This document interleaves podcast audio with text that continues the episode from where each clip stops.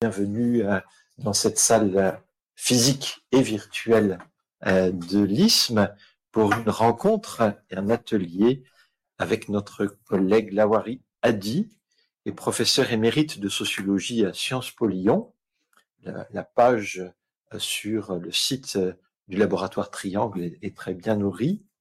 Donc il se trouve que Lawari Adi n'est pas du tout un inconnu de l'EHESS puisqu'il a fait sa thèse de doctorat sous la direction de Lucette Valency, fondatrice de l'ISM, euh, où nous sommes aujourd'hui en 1987, soutenu en 1987, avec un, sujet intitulé État et pouvoir dans les sociétés du tiers-monde, de point le cas algérien, c'est un titre des années 80, ça sonne, ça sonne ces années 80.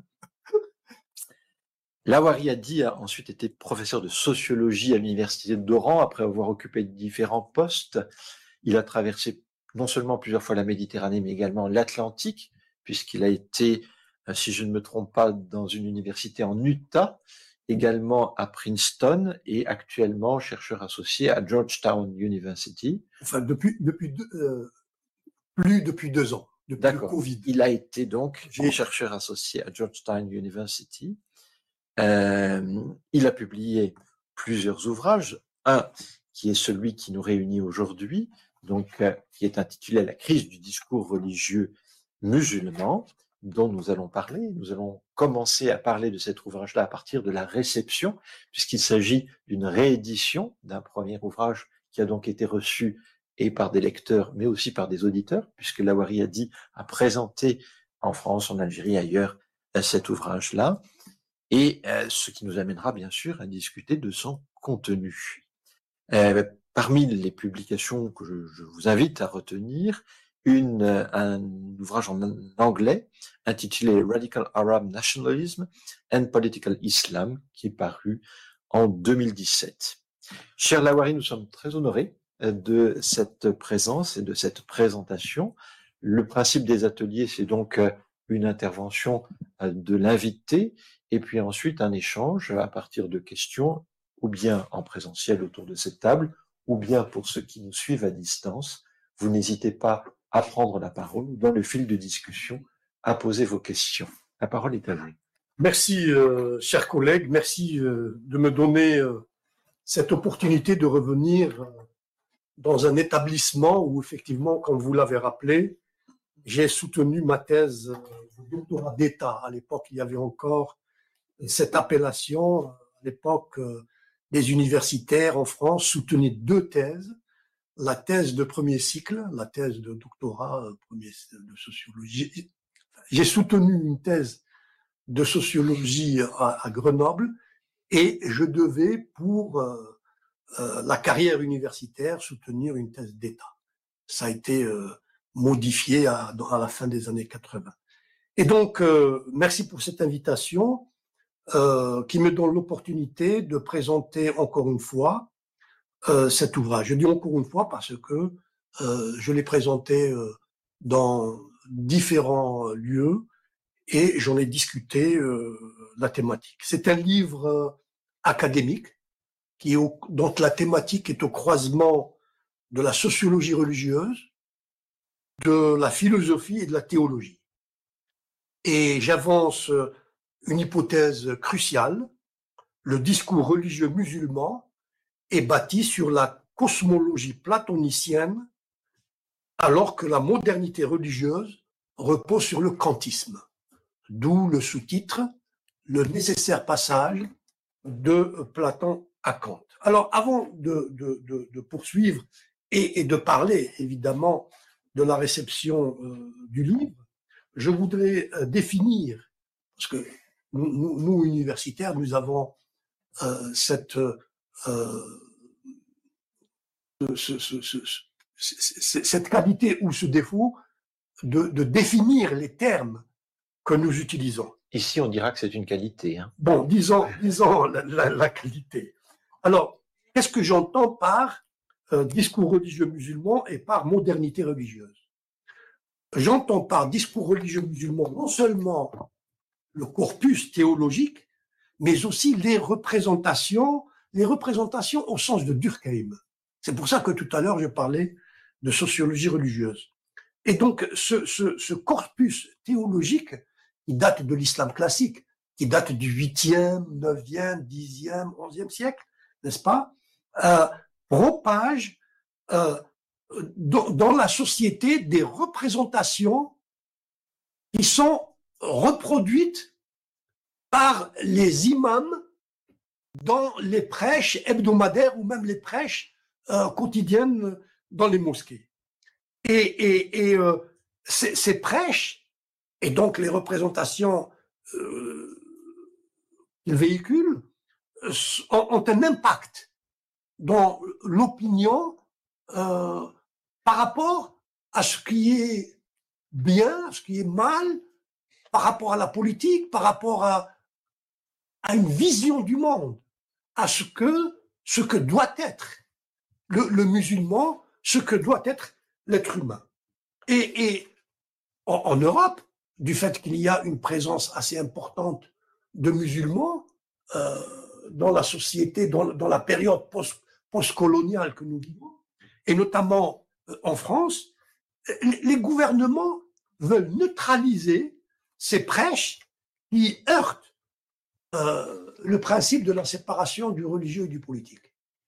Et donc, euh, la, presse euh, relate ces, ces, ces, ces, problèmes de, de, de, de représentation de la séparation du politique et du religieux chez des citoyens français, allemands, anglais, etc., mais qui sont qui sont des musulmans et qui sont, qui sont euh, euh, sensibles euh, aux prêches et, et, et, aux représentations véhiculées par le corpus religieux. Donc, voilà ce que c'est que le discours religieux. Il y a dans son noyau le corpus et il a une périphérie qui, sont, qui est représentée par les représentations dans, la masse, dans la masse des gens. Maintenant, qu'est-ce que j'entends par modernité religieuse? Peut-être que certains vont dire, mais modernité et religion Non. La modernité n'exclut pas la religion. Et il y a une modernité religieuse. Et ce qu'on entend par modernité religieuse, ce sont les représentations qui reposent sur la liberté de conscience ce qui signifie la dépolitisation de la, religion. La, modernité religieuse, c'est la, dépolitisation de la religion. Mais la, liberté de conscience n'est pas qu'un simple article juridique. Vous savez, y compris dans les, pays musulmans, il est inscrit dans leur constitution, dans la plupart des pays musulmans, notamment l'Algérie par exemple la liberté de conscience est inscrite dans la Constitution. Mais ce n'est pas suffisant parce que ce n'est pas un simple article juridique. C'est l'expression d'une vision cosmologique qui considère que l'univers obéit à des lois qu'il ne faut pas violer. Donc, les êtres humains n'ont pas la liberté de violer l'ordre logique de cette cosmologie. Je prends l'exemple du mois, du mois de Ramadan, par exemple. Nous sommes, euh, c'est le premier jour du, mois de Ramadan. Eh bien, euh, en Algérie ou au Maroc ou dans n'importe quel pays musulman, un, croyant euh, n'accepterait pas que son voisin ne fasse pas, ne respecte pas le, le mois de Ramadan ou qu'il fume dans la rue. Pourquoi? Parce qu'il considère que en faisant cela, il va perturber, il va perturber un ordre logique voulu par Dieu, ordre logique, d'où découle la morale. Et donc, si cet ordre est violé volontairement, Dieu va être courroucé et il va nous châtier. C'est, de là que vient l'intolérance. L'intolérance euh, chez le croyant moyen n'est pas un refus de votre liberté. C'est un refus de ce que Dieu peut exprimer son mécontentement. Voyez-vous? Et donc, ça, c'est une interprétation médiévale de la religion. Elle n'est pas spécifique à l'islam, elle est historique. Elle est historique, elle n'est pas spécifique à l'islam. Et c'est cette, cette même interprétation médiévale de la religion a régné en Europe jusqu'au XVIIe, XVIIIe siècle, jusqu'à jusqu'au triomphe de la modernité religieuse en, de la modernité religieuse en Europe. Donc, le refus de la, de la liberté de conscience appartient à la cosmologie grecque. Et je voudrais rappeler que Platon lui-même, qui est le philosophe par excellence de cette euh, cosmologie, eh bien, il condamne à mort le, non-croyant. Et, Platon a exercé une influence considérable, particulièrement sur le corpus religieux musulman. Il a évidemment eu une influence sur le judaïsme, sur le corpus euh, du judaïsme et aussi du christianisme. Saint Augustin, c'est c'est Platon. Saint Augustin a, a christianisé Platon.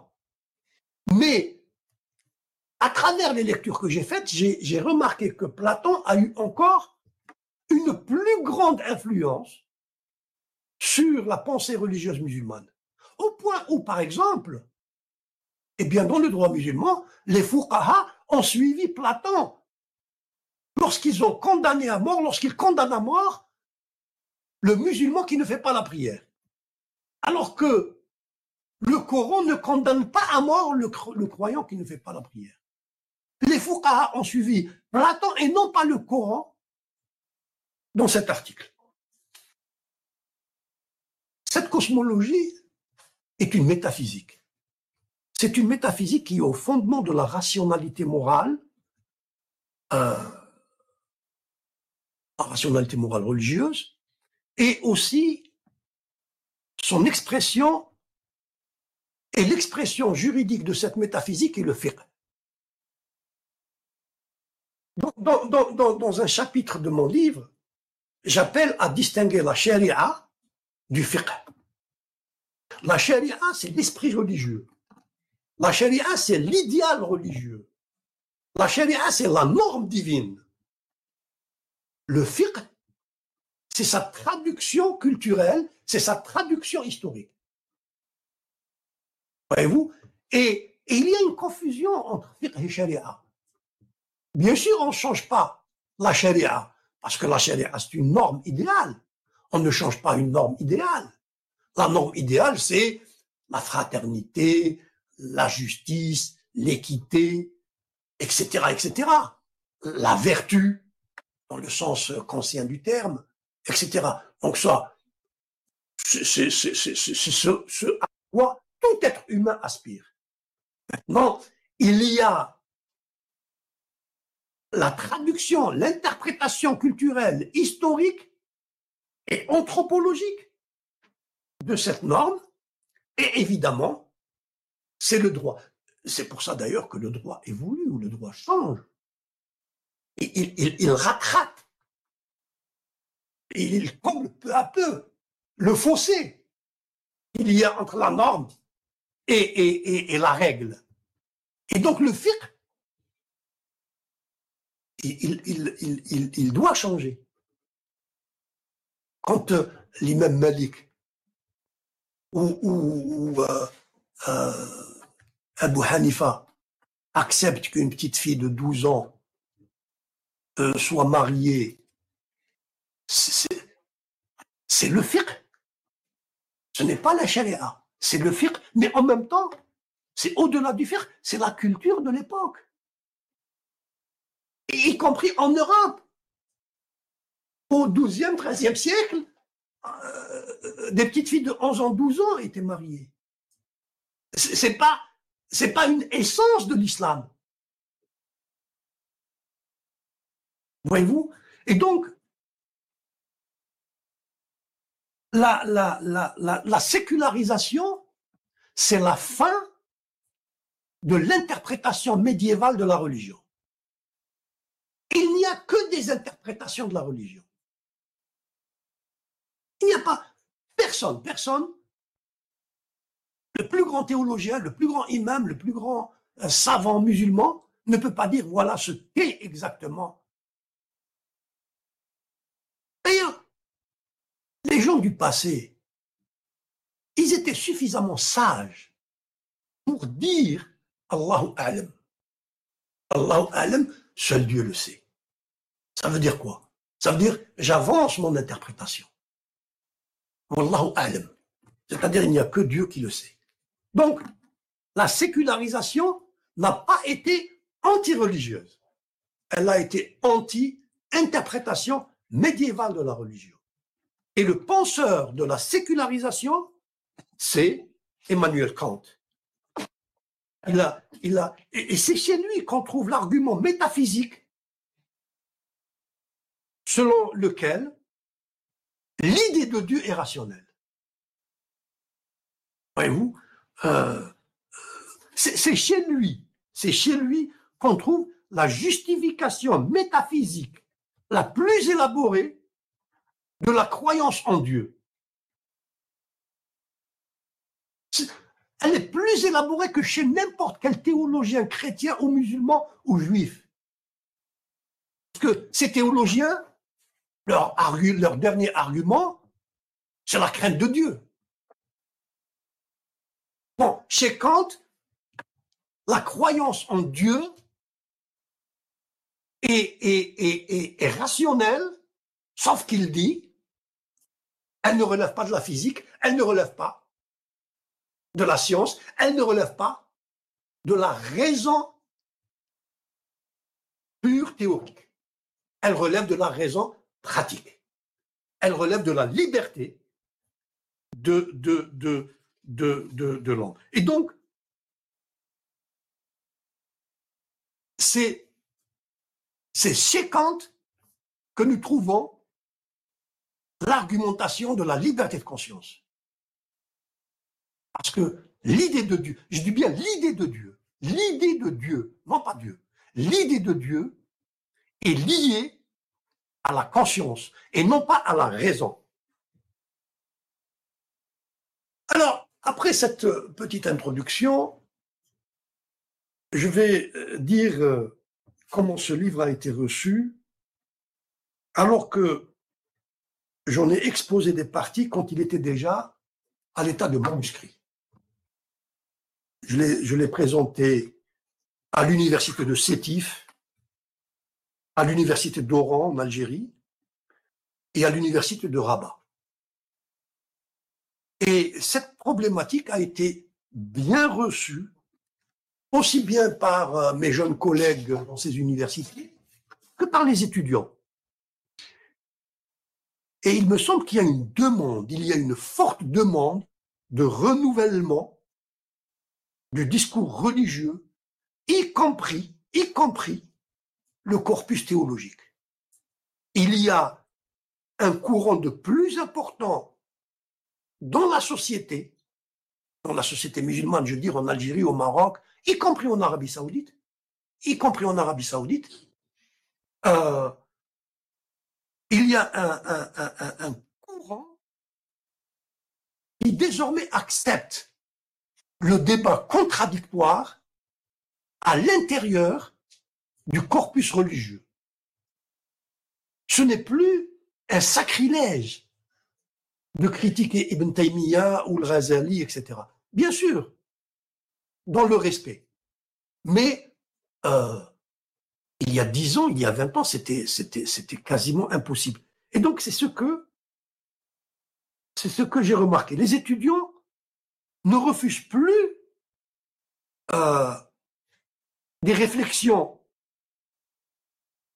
sur la religion qui discutent, qui discutent, qui remettent en cause les visions de Ibn Taymiyyah, de Razali, euh, euh, de Ibn Hanbal, de l'Ash'ari, etc. Il y a une demande à travers cela, je, ressens, je suis à la base sociologue, Et je sens qu'il y a une demande de renouvellement du discours religieux. Je dirais, comme euh, pour reprendre les concepts de Clifford Geertz, je dirais que l'esprit religieux demeure, mais la religiosité, la religiosité est critiquée. Ou plutôt, plutôt, la religiosité ne correspond plus à cet esprit religieux. Et c'est ainsi que Geertz, d'ailleurs, explique les crises religieuses ou les réformes religieuses. Il dit, lorsque la religiosité ne correspond plus à l'esprit religieux, éclatent les réformes religieuses. Alors, je vous raconte une anecdote. En 2020, j'ai été invité par des imams à Marseille pour présenter ce livre. Et donc, euh, j'ai présenté le livre euh, à la mosquée, une des mosquées de Marseille. Il y avait à peu près une trentaine, une quarantaine de jeunes imams, dont la plupart étaient francophones. Ils étaient très intéressés par euh, ce que je disais. Et dans le débat, ils étaient d'accord avec moi pour dire qu'il y a une nécessité d'une nouvelle théologie musulmane, mais en même temps, ils n'étaient pas d'accord pour critiquer l'ancienne théologie, c'est-à-dire Ibn Taymiyyah al-Razali. Alors, je leur ai dit, écoutez, si vous dites qu'il y, que, que nous avons besoin d'une nouvelle théologie, et si vous ne critiquez pas l'ancienne, alors à quoi ça va servir la nouvelle théologie? Alors, il y a comme un attachement affectif, psycho-affectif à l'ancienne théologie, à Ibn Taymiyyah, Al-Ash'ari, etc. Je, reviendrai. Le livre a été publié en Algérie. Il a été publié en 2020 ou 2021. Euh, à mon grand étonnement, et selon mon éditeur, les éditions Franz Fanon, euh, la première édition est quasiment épuisée. Elle est épuisée. Et il est question qu'on fasse une deuxième édition. Et vous savez, dans les pays du Maghreb, pour vendre un livre en français sur, euh, l'islam, s'il n'est pas apologétique, on ne peut pas vendre plus de 200 ou 300 exemplaires. Et là, je suppose que le tirage a été de 1500 exemplaires. En quelques mois, il a été épuisé. Donc, il y a une demande. Il y a une demande euh, d'une critique légitime du discours religieux. Il y a, et, cela, la publication, l'édition de mon livre en Algérie n'aurait pas été possible il y a une dizaine, une quinzaine d'années. Il y aurait eu, et ce qu'il faut noter, il n'y a pas eu une seule protestation d'un proclamé leader religieux contre ce livre. Je n'ai je n'ai pas été ni dans la presse ni ni je n'ai pas été axé d'anti-islam. Alors qu'il y a une quinzaine d'années, ça aurait été anti-islam. Parce qu'en fait, évidemment, il n'y a rien d'anti-islam dans ce livre. Mais n'empêche que euh, je malmène euh, Ibn Taymiyyah, que je considère comme le degré zéro de la culture religieuse musulmane. Et dire cela il y a, une quinzaine d'années, euh, vous exposez à des menaces de mort. Voyez-vous Et donc, euh, il y a une évolution dans les sociétés musulmanes. Je, suis comme vous, euh, les émissions religieuses de, sur le Jazeera.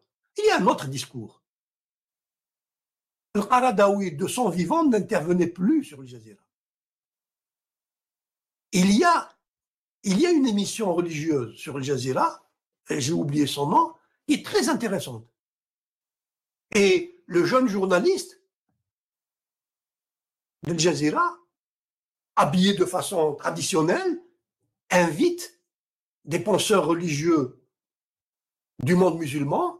Il y a une liberté de ton qui n'a jamais existé. Je ne dis pas que c'est une liberté qui attaque la religion. La religion est toujours respectée. Et elle est dans mon livre. Et comme je l'ai dit, il n'y a pas de penseur, de philosophe qui a autant de respect pour la religion que Kant. Vous allez me dire, mais il est chrétien. Oui, mais quand il dit la religion chrétienne n'existe pas, ce qui existe, c'est le culte chrétien. Et donc, il critique le culte chrétien. Il critique le culte musulman. Il critique le culte juif. En disant que ces cultes n'atteignent pas, le niveau moral de la religion universelle dont l'expression est le christianisme, le judaïsme, euh, l'islam, etc. Chez Kant, c'est comme si la religion se dégrade dès qu'elle est pratiquée par des êtres humains. Parce que l'être humain, pour des raisons anthropologiques, n'est pas équipé, il n'a pas été équipé par la nature pour être un saint. Et la religion, c'est la sainteté. Le symbole de la sainteté, c'est Dieu. Et l'homme n'est pas équipé pour être un saint. Donc le musulman, le chrétien, le juif, le bouddhiste, ils font des efforts, c'est bien, mais ce n'est pas suffisant. Quand il dit euh, l'homme est bon, mais il est imparfaitement bon. Voyez-vous? Et donc, cette perspective, elle a plu au, jeune lectorat en Algérie. Ce n'est pas une critique de la religion, de la croyance religieuse, c'est plutôt une discussion ou une remise en cause de l'interprétation médiévale de, D'ailleurs, le, problème de l'islam, et quand je dis le problème de l'islam, je suis euh, euh, musulman, même si je suis euh, sécularisé. Le problème de l'islam, c'est que les moutakalimoun, ce qu'on appelle les moutakalimoun, c'est-à-dire les théologiens, les spécialistes du ilm al-kalam, le Ghazali, l'Ash'ari, Ibn Taymiyyah, Ibn Hanbal, ont été sacralisés. Alors que ce ne sont pas des saints, et ils, ne se revendiquaient pas comme tels. Ce sont des académiciens. On dirait aujourd'hui, ce sont des universitaires. Surtout que dans l'islam, il n'y a pas l'Ahoutiya. Il n'y a pas la théologie. Il n'existe pas de théologie. L'islam refuse l'étude de Dieu. C'est pour ça que c'est ilm al-kalam, c'est l'étude du mot de Dieu. Et je fais la remarque en passant, chez Platon aussi, on n'étudie pas Dieu. On étudie le croyant, l'être humain. Et là aussi, une influence de Platon.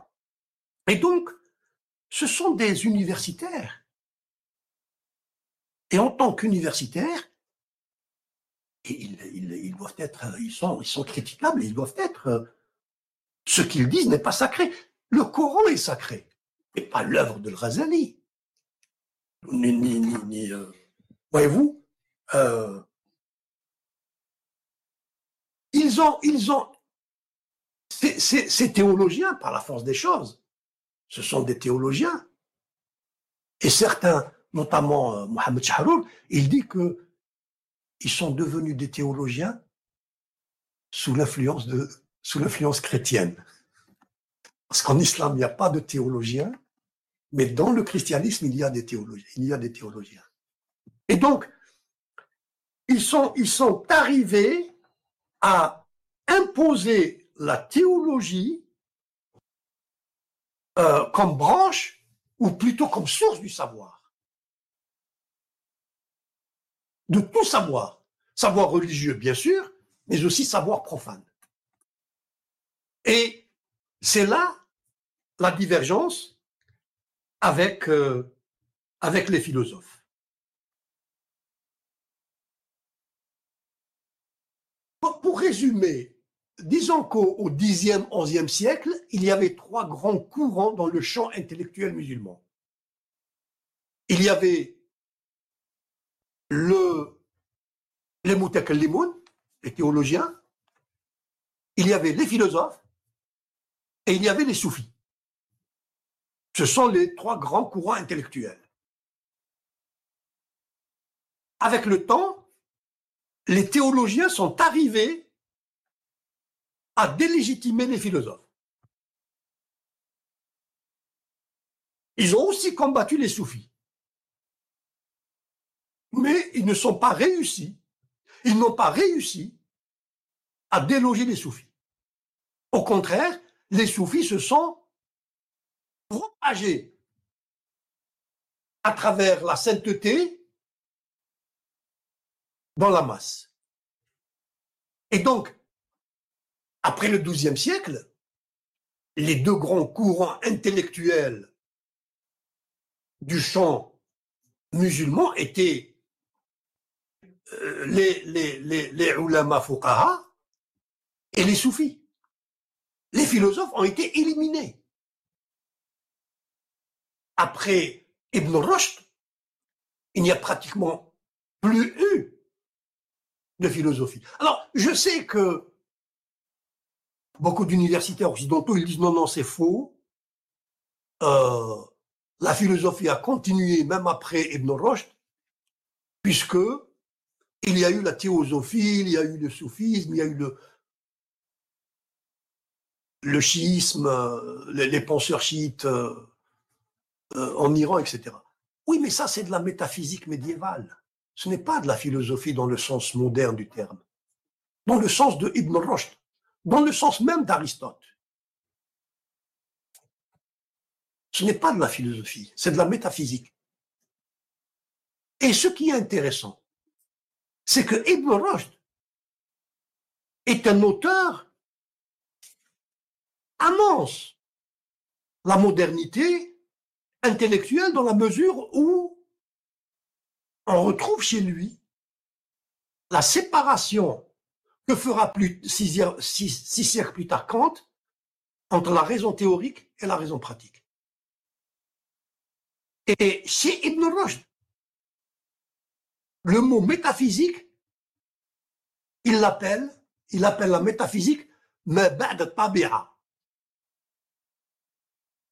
la, métaphysique étudie ce qu'il y a au-delà de la nature. C'est la définition moderne de la, métaphysique. Voyez-vous? Eh bien, euh, Ibn Rushd a été, désavoué et il n'a plus eu de, disciples et, la philosophie et toutes les sciences profanes qu'elle avait, euh, qu'elle avait suscité ont, disparu à partir du XIIe siècle. Voyez-vous? Euh, et, donc, euh, mon hypothèse, c'est que euh, la, théologie musulmane, en, interdisant la philosophie, a perdu de sa sève intellectuelle. Et la théologie musulmane, depuis le Razali, est devenue un corpus, un discours qui se répète et qui n'a aucune originalité. Le dernier grand théologien, ça a été le Razali. Après lui, bon, il y a eu Ibn Taymiyyah, mais Ibn Taymiyyah, c'est le, c'est, c'est l'intellectuel des foules. C'est, c'est la compréhension euh, élémentaire euh, de la religion comme euh, un ensemble de principes contraignants et non pas comme une spiritualité. Et après, ben, on sait qu'est-ce qui s'est passé. Le disciple de Ibn Taymiyyah, c'est Mohammed Abdul Wahhab, le wahhabisme. Voyez-vous, c'est, c'est, c'est une théologie qui était bâtie sur la raison grecque, le logos, qui démontrait scientifiquement l'existence de Dieu. C'était la même chose en Europe à la même époque. C'est pour cela d'ailleurs que Giordano Bruno et, Galilée ont été persécutés. C'est parce qu'ils ont refuté, ils ont réfuté, ils ont réfuté euh, la science à laquelle se référait euh, la, théologie. La théologie, le Vatican, l'Église catholique.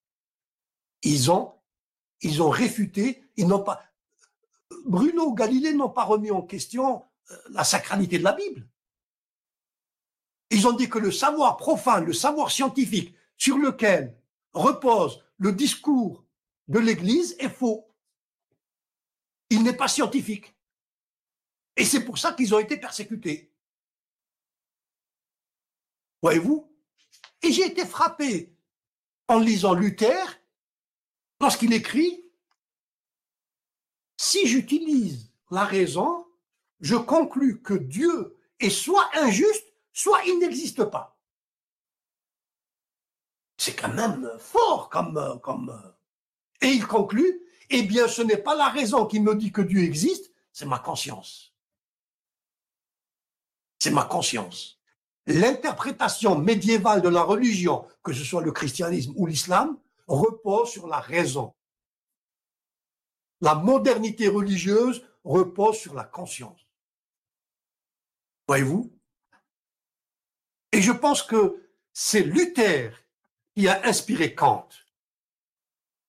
qui affirme nettement que Dieu relève de la raison pratique et non pas de la raison pure théorique ou de l'entendement.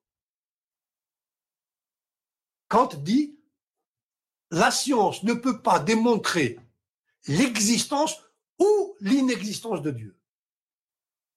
C'est trop demander à la science. Elle ne peut pas. C'est à, la, métaphysique de le faire.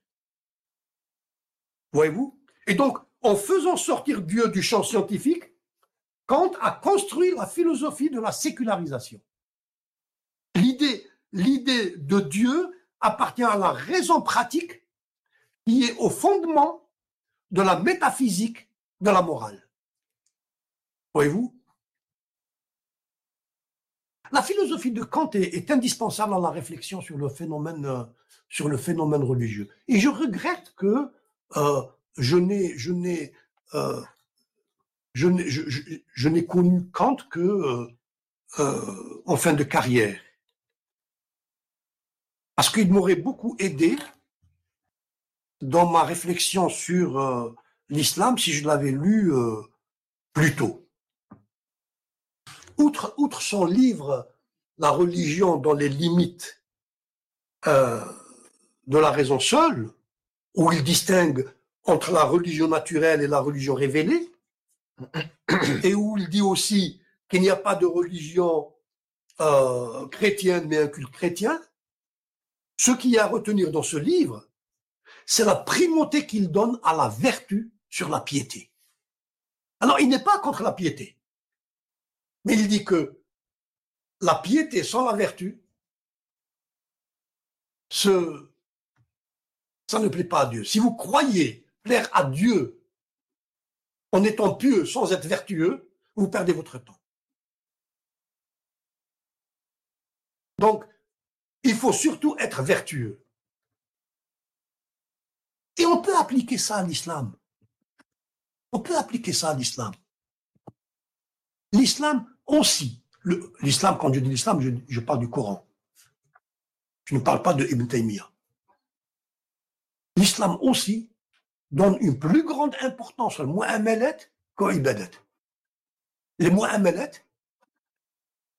c'est le champ, le social de la vertu. L'ibadat, c'est la piété. Vous avez beau aller au pèlerinage, faire le ramadan, faire la prière, mais si vous n'êtes pas vertueux, et qu'est-ce que c'est que la vertu chez Kant? C'est le désintéressement. C'est, faire un acte d'amour ou un acte de bien de façon désintéressée. C'est pour ça que Kant dit que quand on adore Dieu par intérêt, c'est nul et non avenu.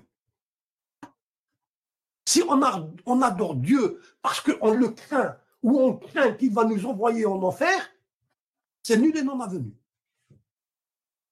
C'est de l'égoïsme. Voyez-vous, ce n'est pas de la vertu. La vertu, c'est une action désintéressée, une action bonne, désintéressée. Voyez-vous? Et donc, il est dit clairement que le croyant est vertueux ou il n'est pas croyant aux yeux de Dieu. La piété, la piété n'a aucun sens sans vertu. Voyez-vous? Alors, ceci, c'est dans la religion, dans les limites de la raison seule. Mais je pense que son apport principal, c'est sa problématique de la distinction entre la chose en soi et la chose pour soi. Et j'ai trouvé que cette problématique explique les schismes, les réformes et les controverses religieuses. Les, les guerres à l'intérieur des religions s'expliquent par cette problématique. Dans cette problématique, Kant dit, nous ne connaissons pas Dieu en soi, nous ne le connaissons que pour soi. Nous ne savons pas ce qu'est Dieu en lui-même. Nous ne pouvons pas le connaître en lui-même. Nous ne le connaissons qu'à travers notre subjectivité, notre culture et notre époque. Voyez-vous?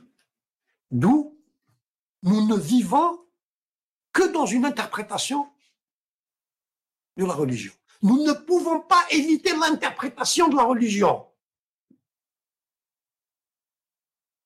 Parce que nous sommes des êtres conditionnés. Nous sommes conditionnés par les lois de la nature. Il n'y a que Dieu qui n'est pas conditionné par les lois de la nature. Il n'y a que Dieu qui a une connaissance réelle de la chose. Nous ne sommes pas Dieu. Nous sommes des êtres humains, finis. Et donc, nous ne vivons que dans le monde pour soi. Nous ne vivons que la religion pour soi. Nous ne savons pas ce qu'est le vrai christianisme, ce qu'est le vrai judaïsme et ce qu'est le vrai islam. Nous ne savons pas. Nous n'avons que des interprétations du christianisme, du judaïsme, de l'islam, du bouddhisme, etc. Et donc, cette perspective est, théoriquement et politiquement importante, car elle incite, d'une part, à la modestie, Allahu alam, hein, des sages musulmans, et aussi à la tolérance. Si, si, si je reconnais que mon islam n'est pas le seul vrai, n'est pas le vrai islam ou le seul vrai islam, je ne peux pas être violent euh, à l'endroit d'un autre musulman qui ne partage pas mon interprétation. Puisque je dirais Allahu alam. Mais si je considère que moi j'ai la seule vraie interprétation de Dieu, alors là, je vais exterminer tous ceux qui ne partagent pas mon point de vue. D'où l'intolérance. Voyez-vous? Posons, cette question euh, qui, relèvent du bon sens. Qui sont, qui sont les plus fidèles à la parole de Jésus? Les catholiques ou les protestants? Je ne veux pas euh, que, que, la guerre entre protestants et catholiques reprenne en, France ou ailleurs, mais posons la question. Qui sont les plus fidèles à la parole de Jésus? Les catholiques ou les protestants? Qui sont les plus fidèles au Coran? Les sunnites ou les chiites? Les sunnites disent que les chiites sont des mauvais musulmans. Et les musulmans disent la même chose, les, chiites disent la même chose pour les sunnites. Eh bien, il y a une interprétation chiite du Coran. Il y a une interprétation sunnite du Coran. Il y a même peut-être une interprétation athée du Coran. Pourquoi pas? Il y a une interprétation sécularisée du Coran.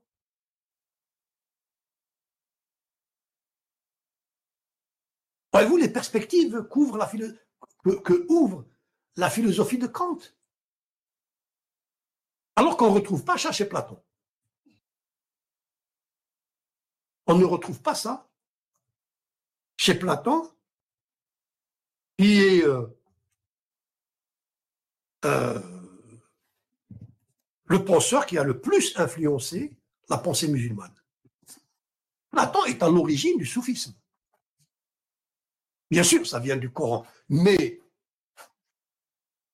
le soufisme, bien sûr, à travers Plotin, le néoplatonisme, je rappelle que Ibn Arabi était appelé Ibn Platon, le fils de Platon.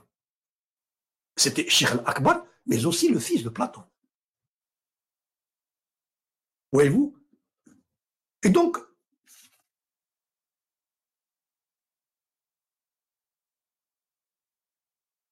c'est important de basculer pour euh, les sociétés musulmanes, pour la culture musulmane, dans la nouvelle cosmologie, la cosmologie sécularisée qui repose sur la liberté de conscience.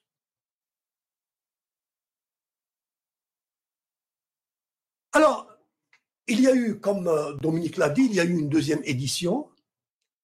Et quand euh, j'ai exposé dans différents endroits cet ouvrage, j'ai constaté qu'il y avait des questions insistantes sur la défaite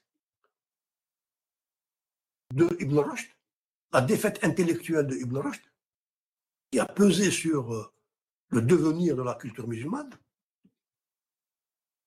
la, la place de Platon dans la pensée religieuse musulmane et en quoi Kant pourrait être utile dans le renouveau de la pensée religieuse musulmane. Et donc j'ai dû, dans la deuxième édition, j'ai dû ajouter trois chapitres. Un chapitre sur l'influence de Platon sur la pensée religieuse musulmane, un chapitre sur Ibn Rushd ou la défaite de la philosophie en terre d'islam, et enfin un chapitre sur l'islam à la lumière de la théorie de la religion de Kant.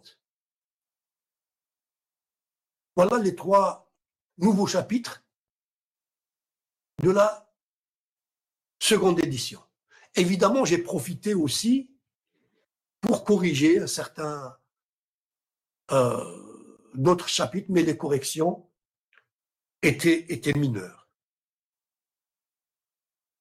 Je vais terminer par, euh, avant de vous donner la parole pour des questions, je vais terminer mon propos pour dire pourquoi j'ai été amené à écrire ce livre, ou comment j'ai été amené à écrire ce livre.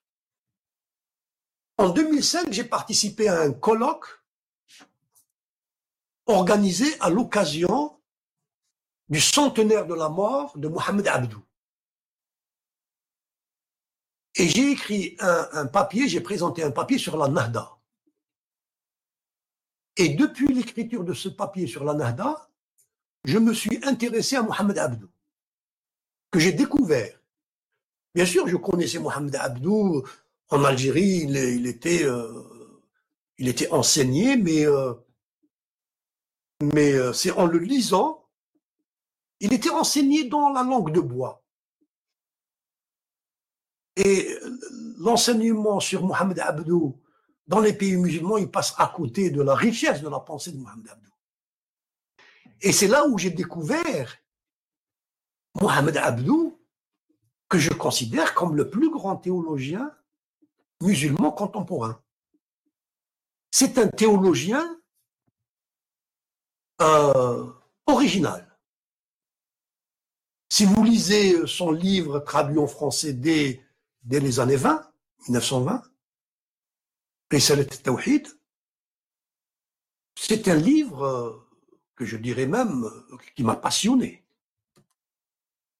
Il y a une originalité, il y a un apport personnel. Vous savez, quand vous prenez un livre de théologie, de théologie euh, il faut dire ce qu'il en est, c'est ennuyeux. Parce que les théologiens répètent toujours ce qu'a dit l'autre théologien. C'est vraiment ennuyeux. C'est euh... ah ben non, pas chez Mohamed Abdou. Le texte de Mohamed Abdou est vivant. Il parle il parle de Dieu, évidemment, il cite à trop quelques versets du et peu, mais il interpelle le lecteur. Et donc j'ai trouvé qu'il était très, très, très, très euh, euh, moderne. Il est moderne. Mohamed est un penseur moderne. Et donc, Tout le livre, si vous voulez, a été structuré autour du chapitre que j'ai écrit sur Mohamed Abdou, chapitre qui s'intitule Mohamed Abdou ou l'échec de la transition épistémique. Alors, son projet, c'était de réformer les pratiques religieuses et aussi la pensée religieuse.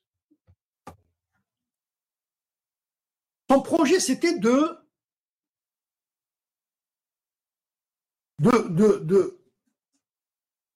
d'éviter que l'islam ne soit taxé de religion archaïque par les élites musulmanes naissantes. Il est né en 1849 et il a commencé à écrire et à activer comme avec euh, Jamal Din Avrani dans la Nada à partir de l'âge de 20 ans. Et il avait une crainte. Il avait une crainte. Que le monde musulman aille soit vers le wahhabisme,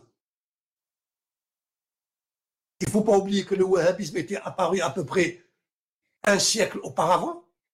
Et il voyait bien que le wahhabisme, c'était la mort de l'islam. Si le wahhabisme avait triomphé partout, l'islam aurait disparu un ou deux siècles après.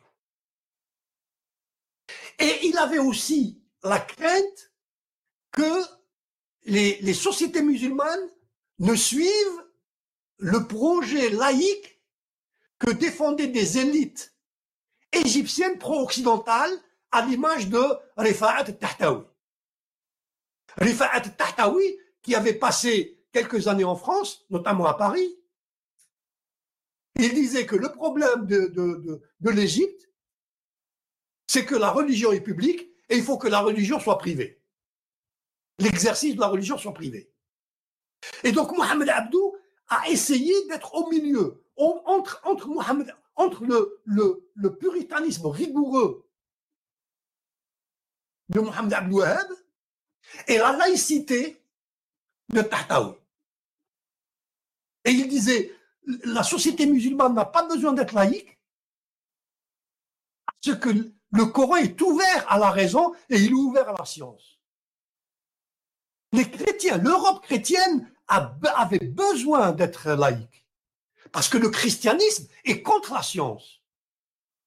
La preuve, ils ont persécuté euh, euh, Giordano Bruno et ils ont persécuté Galilée. L'islam n'aurait jamais persécuté Galilée.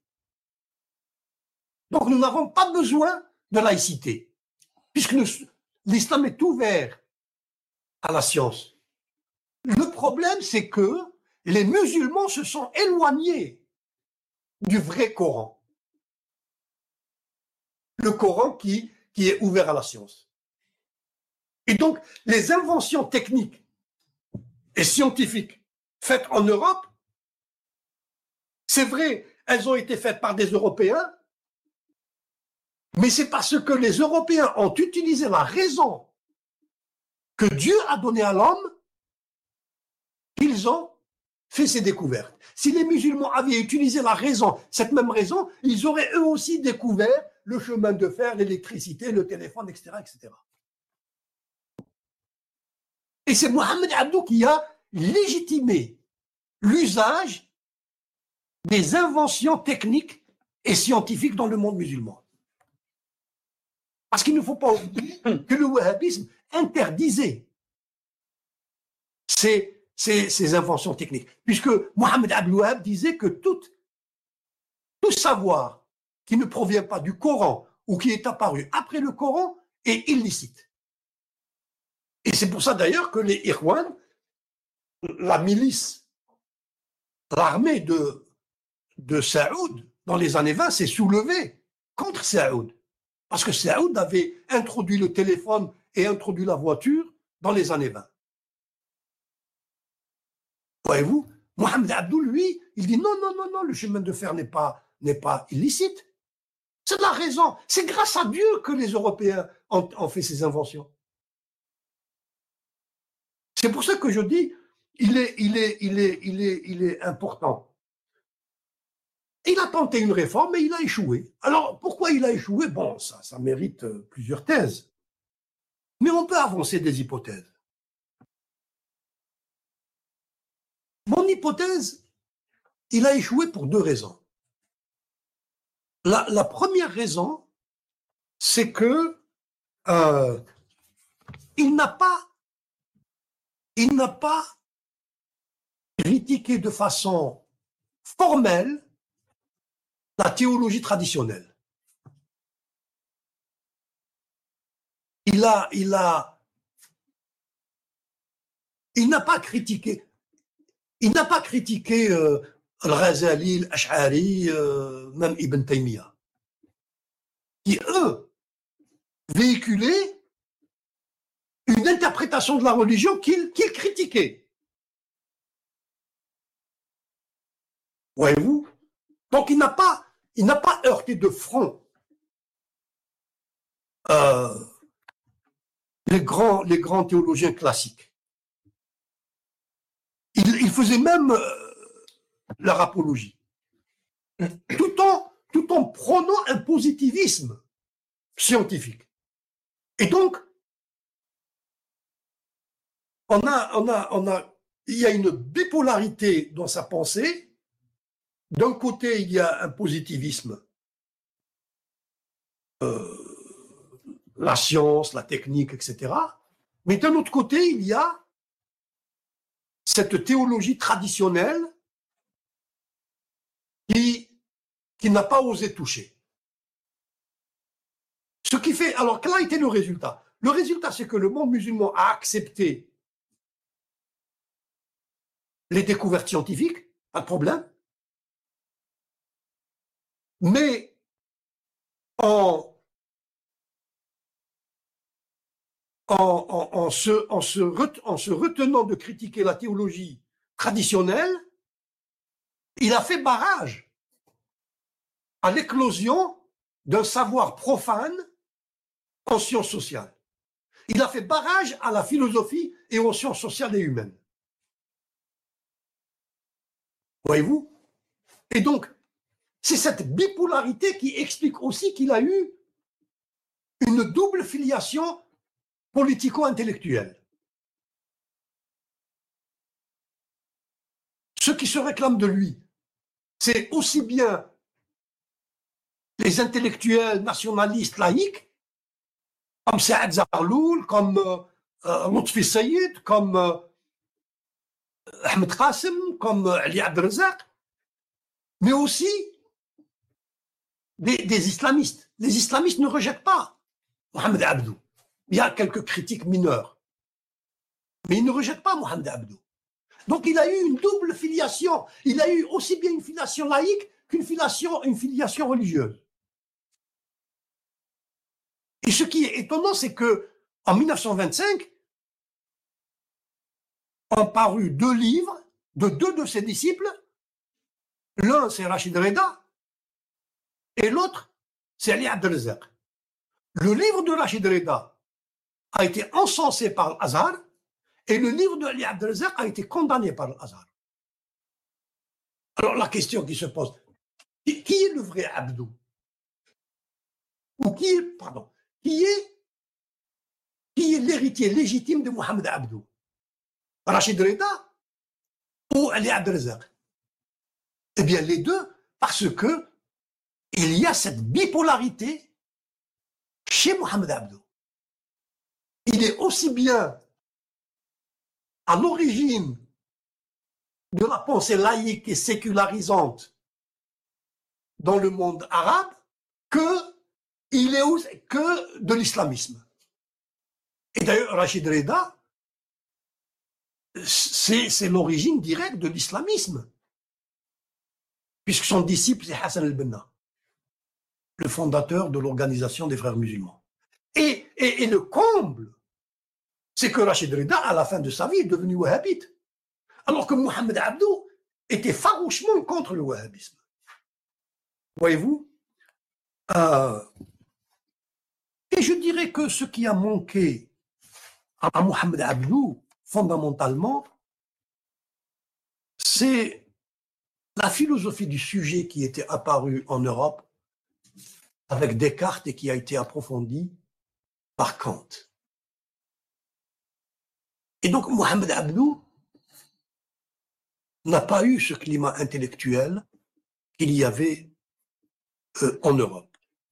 Et aussi, et aussi, euh, il n'a pas été soutenu par une classe sociale. Il n'a pas été soutenu par des relais dans la société. Parce que, qu'on le veuille ou non, qu'on le veuille ou non, des idées ne réussissent que si elles ont des relais dans la société. Euh, Descartes, Hume, Kant, c'était des grands génies, de grands penseurs, mais il serait tombé dans l'oubli s'il n'y avait pas en Europe une classe sociale ascendante qui s'appelle la bourgeoisie et qui voulait un ordre social où la religion est séparée de la politique. Voyez-vous euh, Et c'est cette classe sociale qui a manqué à Mohamed Abdou et c'est ce qui ce manque explique euh, son échec. Voilà, je vous remercie de m'avoir écouté et j'attends avec intérêt vos observations ou vos critiques ou vos questions. Voilà, merci bien. Merci beaucoup, cher euh, Lawari. Donc, euh, nous allons entamer la, phase d'échange et de discussion. Je voudrais juste euh, souligner euh, ce qui fait que nous avons souhaité vraiment vous inviter et que nous sommes très heureux de vous avoir entendu dans cette première partie. C'est votre liberté de ton. Vous avez une, vraie liberté de ton et en même temps un, un, ton qui n'est pas du tout un ton euh, combatif, qui est un ton posé et qui permet de toucher des sujets extrêmement délicats devant des publics différents dont vous nous avez parlé, euh, dans une atmosphère qui n'est pas du tout une atmosphère combative, qui néanmoins qui ose toucher des sujets de fond, à la charnière de la sociologie, de la philosophie, des sciences islamiques aussi que vous maîtrisez, puisque vous parlez de ces auteurs, Je ne vais pas utiliser le terme théologie puisque vous, vous l'utilisez dans votre livre, vous l'avez utilisé, mais tout en disant qu'en même temps, il n'y a pas de lahout dans, dans, dans, donc vous l'avez, vous l'avez très, très bien expliqué. Alors, je, je voudrais juste amorcer l'échange. J'ai au moins une dizaine de questions et je ne veux pas monopoliser la parole, mais je voudrais juste amorcer l'échange à partir de quelque chose qui m'a vraiment frappé dans votre ouvrage et qui est lié à votre projet, c'est-à-dire et à votre découverte tardive de Kant, mais qui, transparaît euh, dans, votre ouvrage, c'est ce que vous dites entre l'introduction et, la, conclusion. Euh, euh, en introduction, page 14 de la nouvelle version, vous dites Le musulman ne veut pas vivre la sécularisation comme le signe du triomphe de l'Europe. C'est ça. Ça, c'est un point qui pose les questions à la fois en termes de culture, mais aussi de sensibilité, d'impression. Et à la fin de votre ouvrage, page 238, vous dites que une fois né dans certaines cultures, il y a des valeurs qui deviennent des valeurs de l'humanité. Et vous parlez de liberté de conscience, sujet de droit, démocratie. Pour citer quelques-unes, d'abord apparues dans l'Europe de l'Ouest, qui appartiennent désormais au réservoir de l'humanité. En fait, vous répondez à ce défi dans votre conclusion, c'est-à-dire, vous expliquez, si je ne me trompe pas, que même si ces éléments-là sont apparus dans un espace donné à un moment donné, aujourd'hui, nous sommes tous des héritiers, musulmans ou non musulmans.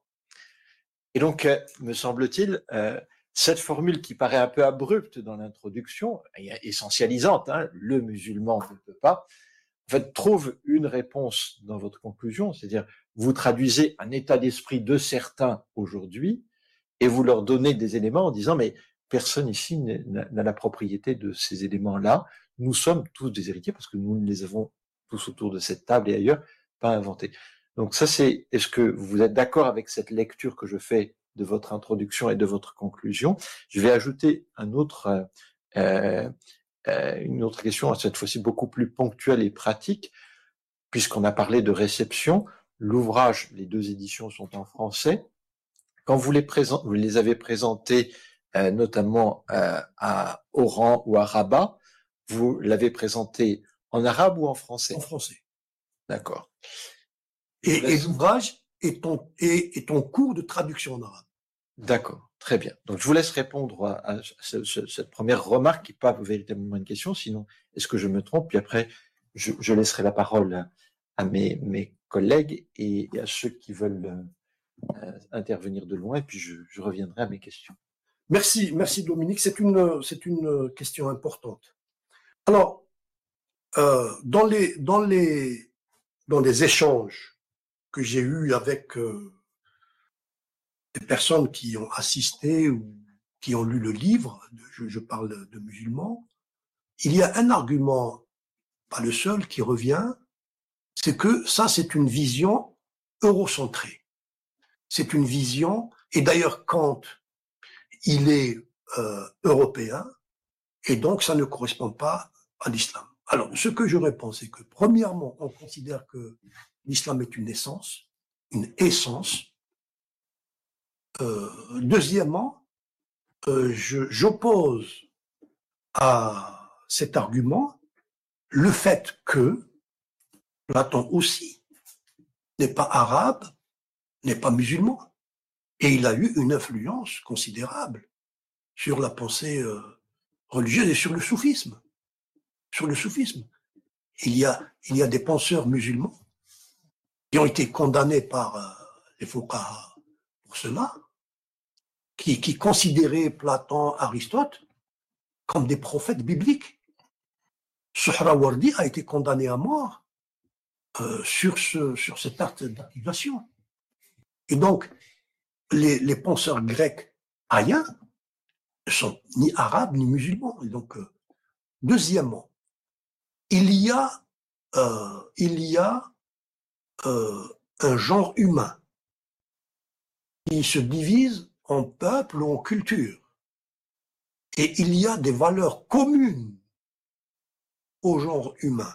Et lorsque des cultures mettent au point des valeurs à dimension universelle, ces valeurs deviennent euh, la propriété de toute l'humanité, de tout le genre humain. Les, musulmans ou les arabes, les musulmans plutôt, ont participé à la civilisation, euh, ont fait des apports à la civilisation, euh, disons, humaine, par les mathématiques, par euh, des découvertes euh, en médecine, etc. Et donc, lorsque les Européens mettent au point la notion de liberté de conscience, la notion d'état de, droit, il faut pas les rejeter parce que ça viendrait de l'Europe. C'est vrai que ce rejet n'est pas provoqué par le fait, euh, des valeurs intrinsèques de ces valeurs. C'est rejeté parce que l'Europe a été, une puissance coloniale. C'est la puissance impérialiste qui est. Et donc tout ce que a inventé la puissance impérialiste est à rejeter. Et ça, c'est un piège duquel les musulmans euh, ont besoin euh, de sortir ou de ne pas tomber. Voilà, voilà comment je réponds. L'égalité homme-femme, euh, la séparation du religieux et du politique, l'état de droit, les droits de l'homme, ils sont apparus à l'ombre de l'ascension de la bourgeoisie en Europe, mais ils ont une dimension universelle. Ce n'est pas spécifiquement européen. Voilà comment euh, je réponds à cette question. Merci. Donc vous rejetez la thèse de Razou El c'est-à-dire de la conquête de la pensée par l'Europe qui reste après la phase politique et militaire de la colonisation européenne en disant ben non, euh, euh, j'accepte ça. Eh bien, Razou El-Fikri, c'est de la part de conservateurs religieux qui s'opposent à toute évolution sociale, politique, etc et euh, courant qui est aujourd'hui sur la défensive, y compris en Arabie Saoudite, n'est-ce pas, euh, et qui n'a pas d'avenir. Merci. Vos questions, est-ce que euh, vous souhaitez en poser d'abord vous, chers amis, si vous en avez? J'ai une question un peu de détail, c'est sur l'utilisation du terme médiéval. le, voilà, c'est quelque chose qui est assez euh, prégnant dans votre, intervention. Est-ce que, donc c'est un terme qui renvoie euh, également à enfin, un découpage euh, du temps qui est proprement européen. Est-ce que, et là, vous le, vous, mettez dans ce terme un certain nombre de, connotations négatives. Pourquoi pas utiliser le terme qu'emploient les chercheurs anglo-saxons de prémoderne euh, qui est peut-être plus neutre, euh, mais peut-être c'est un choix revendiqué, ou peut-être que c'est voilà, quelque chose qui vous a, semblé important. C'est, je dis, c'est un détail. Alors, il y a, il y a euh, bon, médiéval ou prémoderne, je trouve que c'est un peu la même chose. En tout cas, ça ne résoudrait pas le problème que, que, vous soulevez, si on utilise prémoderne ou, médiéval. Bon, la, question est évidemment pertinente, mais euh, moi, je fais l'hypothèse que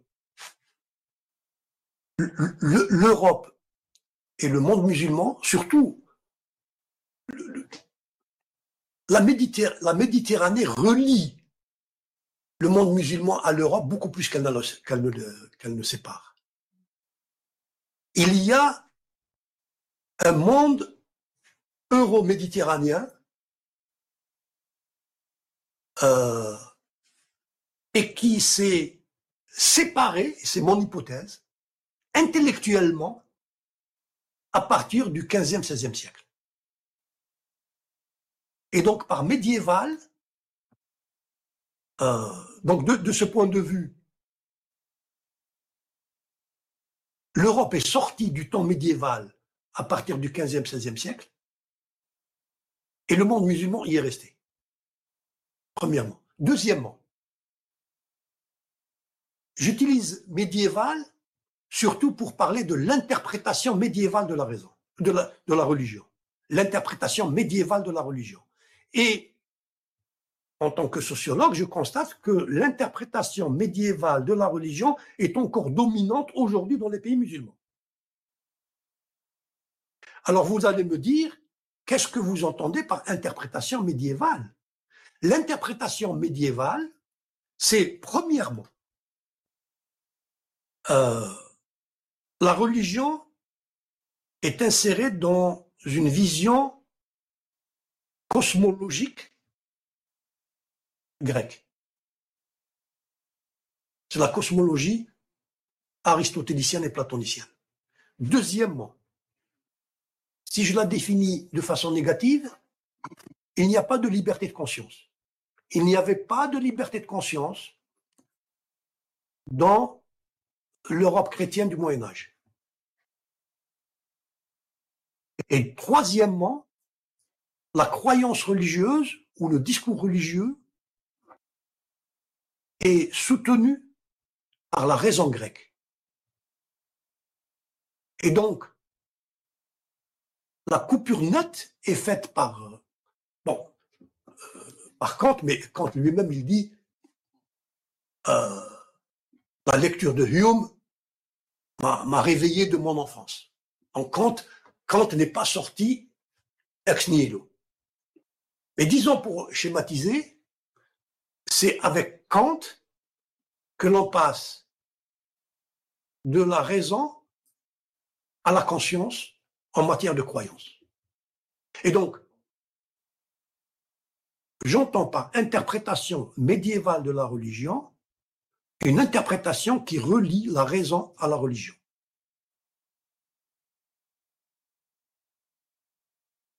Merci. Question. Allez-y. J'ai une question par rapport à l'idée que vous avez évoquée par rapport à la dépolitisation de la religion. Est-ce que ce n'est pas un choix politique de sacraliser la religion dans, les pays majoritairement musulmans aussi? Parce que c'est dans presque toutes les constitutions. Je, prends l'exemple de l'Égypte, par exemple, l'article 2, qui est vraiment soutenu, et euh, insisté euh, dessus par euh, les frères musulmans, mais d'autres courants aussi salafistes et, et d'autres. C'est juste Alors, la séparation du religieux et du politique est un événement historique. Je sais que chez les chrétiens, on dit, euh, enfin, chez certains universitaires qui, travaillent, qui ont travaillé sur, le christianisme, ils disent, euh, la séparation du religieux et du politique existe dans le christianisme, mais elle n'existe pas dans l'islam. La preuve, c'est César, euh, donnez-lui ce qui lui appartient. Et non, non, non, ça tient pas de. Le, Vatican a toujours exercé une influence politique. C'est l'Église. ce sont, c'est l'Église qui légitimait le roi. La querelle des investitures qui a qui a duré un siècle avait pour objet la séparation du religieux et du politique. Il faut faire, il faut revenir aux historiens. Les historiens, ils vont vous dire que en Europe, à l'origine, à l'origine, la religion regroupait tous les champs, toutes les activités sociales et intellectuelles du, euh, toutes les toutes les activités sociales et intellectuelles. Et donc la religion, à sa naissance, était politique. La différenciation et c'est un concept de Durkheim et de Weber, n'a commencé qu'avec la modernité. Qu'est-ce que c'est que la différenciation? La différenciation sociale, c'est, l'autonomisation des champs, ce que Bourdieu appelle les champs. Au XIIe siècle, le champ religieux n'a jamais été autonome du champ politique. Jamais y compris chez les Grecs. Donc, euh, il faut revenir aux historiens. Faut revenir aux historiens, il faut pas. Et donc, la séparation du religieux et du politique est une construction historique.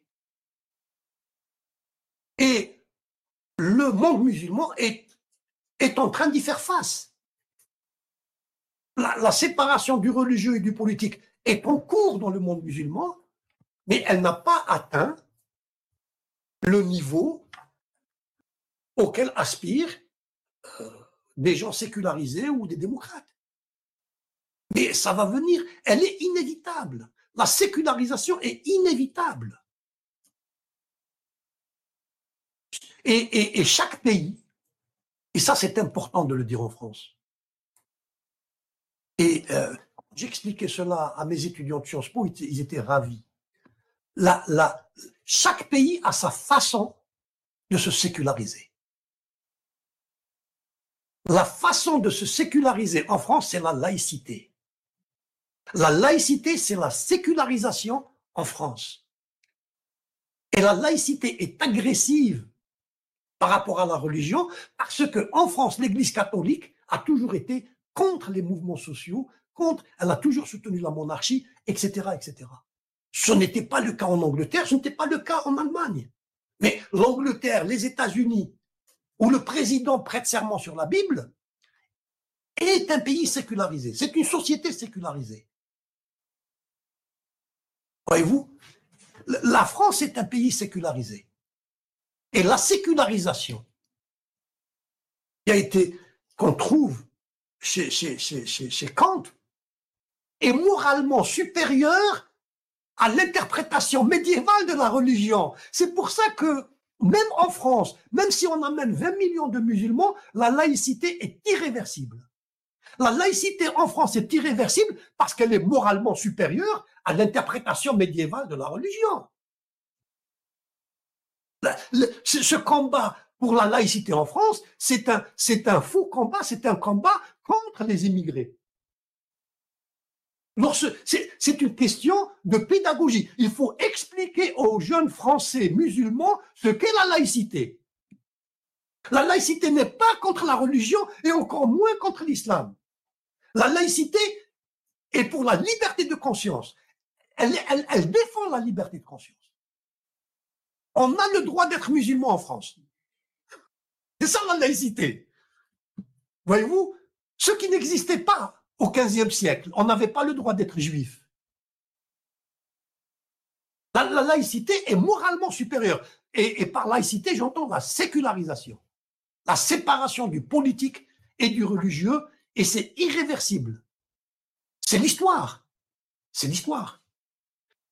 Quand il dit, il dit euh, euh, les, meilleurs, les meilleurs moments, ou, le moment où l'Église a été le plus moral, c'est aujourd'hui, et non pas dans le passé. Et elle le sera encore plus morale dans le futur. Et ça s'applique à l'islam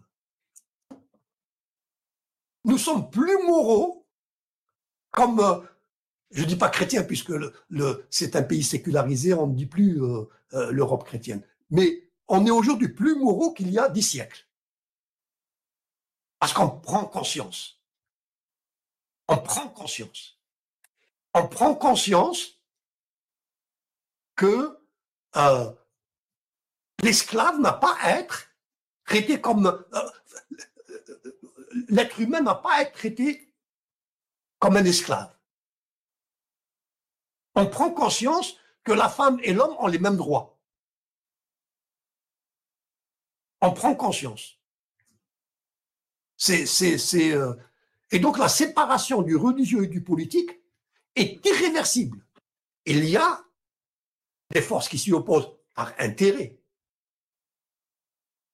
Mais le régime égyptien dont vous parlez, le régime algérien, ils utilisent la religion à des fins politiques. Ils l'utilisent. Voyez-vous? Mais ils, veulent appliquer ce principe aux islamistes qui, qui, mettent en danger leur pouvoir. C'est aux islamistes on dit ah non non non il n'y a pas de politique en religieux. Mais euh, Sisi lui il a modifié le statut de l'Azhar au point où c'est lui qui nomme le, recteur de l'Azhar. C'est pas le politique et le religieux qui sont. Euh, voyez-vous, donc il faut être cohérent. Non, les régimes militaires et les régimes autoritaires du monde musulman n'ont aucune cohérence idéologique. Il y a une seule cohérence, une cohérence politique. Et donc tous les discours euh, qu'ils présentent ou qu'ils produisent ne sont pas euh, intellectuellement défendable. Merci. Alors, on ne peut pas reprendre tous les éléments que, vous, vous, donnez, par exemple, sur la question du droit des Juifs. Dans le cadre de l'Europe chrétienne, ils ont des droits. C'est les païens qui n'en ont pas. Donc, il y a des catégories qui ont des droits et d'autres qui n'en ont pas. Et suivant les moments, ils vivent et d'autres moments, ils sont expulsés. Donc, en fait, il y a des, il y a des histoires. Donc, c'est du droit collectif et pas du droit individuel. Et en ce sens, il y a une différence entre le prémoderne et, le moderne. Euh, je voudrais qu'on s'arrête sur un point important, euh, qui est ce que vous appelez dans votre ouvrage une caste, et qui est précisément celle qui porte le pouvoir normatif, mais également ce rapport entre euh, l'expression morale, l'ordre social et l'ordre cosmologique et juridique, qui est ce, groupe des ulema avec en son sein les fukaha. Euh, vous dites à la fin de votre ouvrage que aujourd'hui, il y a comme une, diversité de la parole au nom de l'islam. Tout le monde parle au nom de l'islam. Et donc, il y a une dépréciation de cette parole des ulema. Euh, il me semble euh, que si on prend véritablement des, phases chronologiques euh, un peu différentes, la, lecture peut, diverger. C'est-à-dire que il me semble que la parole des ulema est moins forte dans l'Algérie de Boumedienne qu'elle n'est dans l'Algérie de Bouteflika, par exemple. Elle est plus forte dans l'Algérie de Bouteflika. C'est-à-dire que ces rapports de force et du poids de la parole des olémas dans une société donnée à un moment donné, c'est pas un mouvement euh, qui est un mouvement linéaire dans un sens ou dans l'autre. Il y a des fluctuations de, de rapports de, de, force. Donc je voudrais vous, entendre sur ce rôle de ce que vous avez appelé cette caste-là, qui montre bien une forme magistérielle. Je vais en prendre le cas de l'Égypte également. Le poids des olémas à la fin des années 30 est moins fort qu'il ne l'est dans les années 70. Donc on, voit en fait qu'on est, on n'a pas du tout d'évolution linéaire de, ce poids-là. Est-ce que vous seriez d'accord avec cette lecture ou, pas? Même si j'entends bien cette polyphonie, ou certains diraient cacophonie actuelle, où vraiment euh, ça, il suffit de regarder euh, sur la toile, euh, tout le monde parle au nom de l'islam. Et je ne serais pas du tout en désaccord avec vous là-dessus. Alors, je n'avais pas vu cet aspect que vous soulevez dans le passage que vous citez. J'avais, mais, mais, mais, c'est intéressant ce que vous dites. Euh, J'avais dit cela parce que, euh, parce que, euh, avec la scolarisation massive, après la colonisation, de plus en plus de jeunes lisaient directement le Coran. Et donc, le monopole qu'avaient les oulémas, qui étaient une caste minoritaire qui lisait l'arabe, le monopole a connu quelques brèches. Et d'où on a eu ce phénomène de l'islamisme. Et tous les penseurs de l'islamisme de tous les penseurs islamistes, de tous les idéologues islamistes, aucun d'eux n'est théologien. Maoudoudi, c'est un journaliste. Sayyid Qutb, c'est un professeur de littérature. Voyez-vous euh, Beaucoup d'islamistes viennent de la médecine, euh, ou c'est des ingénieurs. Ce sont des gens qui ont lu le Coran directement, et donc qui ont, en lisant aussi euh, des auteurs médiévaux, Ben Taymiyyah, eh bien, ils ont fait propager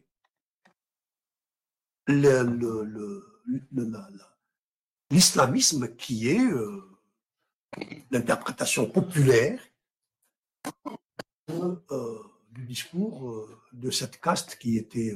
Alors vous allez me dire, mais quelle est la différence? La différence, c'est qu'elle est politique. La caste, comme elle est minoritaire, elle est, elle est en rapport. Elle n'est pas en rapport de force avec le pouvoir politique.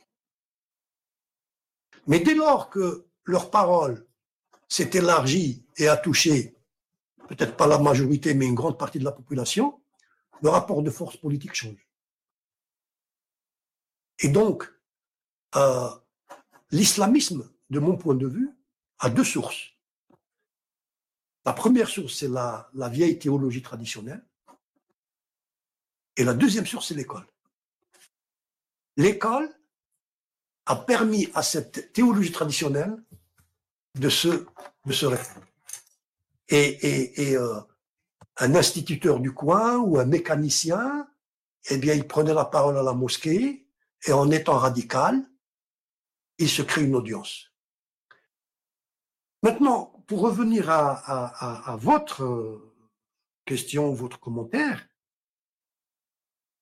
je ne crois pas, je ne crois pas que les dirigeants soi-disant laïcs du monde arabe, je me tiens au monde arabe, pas au monde musulman, c'est-à-dire de l'Irak au Maroc, je ne crois pas qu'ils avaient une doctrine cohérente de la religion ou sur l'islam. Moi, je ne parle pas d'eux, hein. je parle du poids des olémas dans une société donnée à un moment donné. Je ne vais pas parler des dirigeants politiques. J'ai dit que à la fin des années 30 en Égypte, le poids des olémas dans le débat de ceux qui parlent au nom de l'islam est moins fort que dans les années 70 ou 80. Et il me semble, mais vous connaissez l'Algérie mieux que moi, que le poids des olémas dans les années 60 ou au début des années 70 est moins fort qu'à la fin des années 90 ou au début des années 2000. Et quand je parle du poids des olémas, il y en a eu qui ont le rôle influent. Ne parlons que de Mohamed El Radzali, euh, qui vient fonder la faculté de Sharia à, Constantine. à Constantine. C'est vraiment ici, on n'a pas affaire à un instituteur laïque, hein, qui c'est véritablement quelqu'un qui porte tout, tout, tout, toute la, euh, le savoir de son corps, de sa caste. Alors, non, c'est très intéressant ce que vous dites. Je, je commencerai par répondre, je commencerai par répondre par la, dernière phase. Après les années 80, du fait que ces régimes ont été vraiment secoués et mis en danger par les islamistes, ils ont fait appel à des oulémas quiétistes pour, premièrement, se donner une certaine légitimité religieuse et pour combattre les islamistes. Donc, c'est pour ça que je dis qu'ils n'ont pas de doctrine cohérente.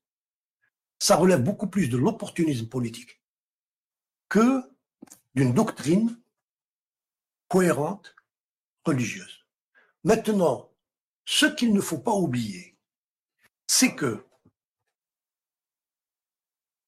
avec euh, à la suite de l'expansion coloniale, à la suite de la domination coloniale, il y a eu deux types de résistance.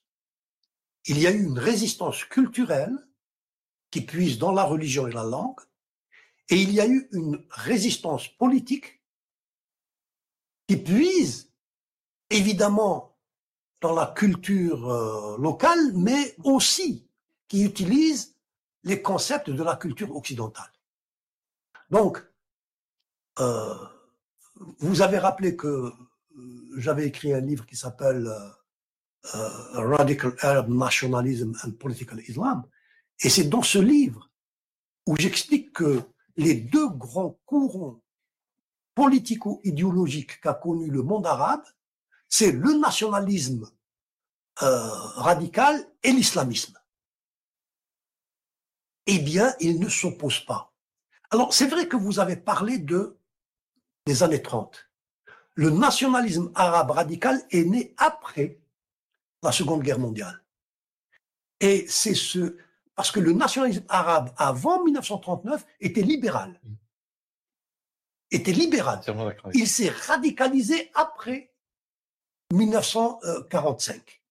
Et donc ce sont deux idéologies politico, euh, deux idéologies politiques qui étaient rivales. Et, et c'est, c'est, c'est l'idéologie nationaliste qui a arraché les indépendances. Et après les indépendances, c'est l'idéologie rivale qui menace les régimes nés de l'indépendance. Voyez-vous? Il n'y a pas une pensée laïque chez, Nasser, même chez, euh, Michel Aflaq qui est chrétien. Il n'y a pas une pensée laïque. Il n'y a pas une pensée laïque. Je vous renvoie à sa conférence donnée en 1947 sur le prophète de l'islam, où il dit que l'islam, c'est un apport à toute l'humanité. Et où il dit que nous, les Arabes, nous avons donné, nous, nous les Arabes, nous sommes super, nous sommes moralement supérieurs aux Européens, à qui nous avons donné des prophètes. Moïse est arabe, il fait un, anachronisme, il est égyptien, et Jésus est arabe. Et évidemment, Mohammed est arabe. Donc, voyez-vous, il n'y a pas une pensée laïque chez Michel Aflaq. Il y a une instrumentalisation de la religion à des fins politiques. Voyez-vous? Merci Ramon. Stéphane Walter avait une question. aussi avant. Oui, alors on va, on va laisser la parole. C'était Yasmine Mouzanar. Vous pouvez Oui, vous êtes revenu sur l'ontologie de Kant entre la chose pour soi et la chose en soi.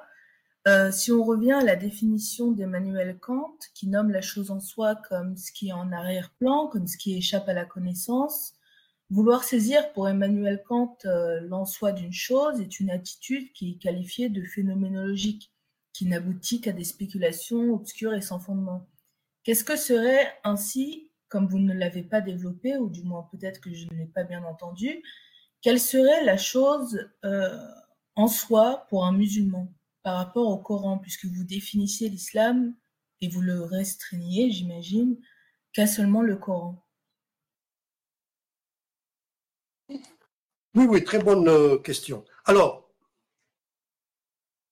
la chose en soi, euh, si je fais une lecture kantienne du Coran, la chose en soi qu'il y a dans le Coran, je ne peux pas y accéder et je n'y accède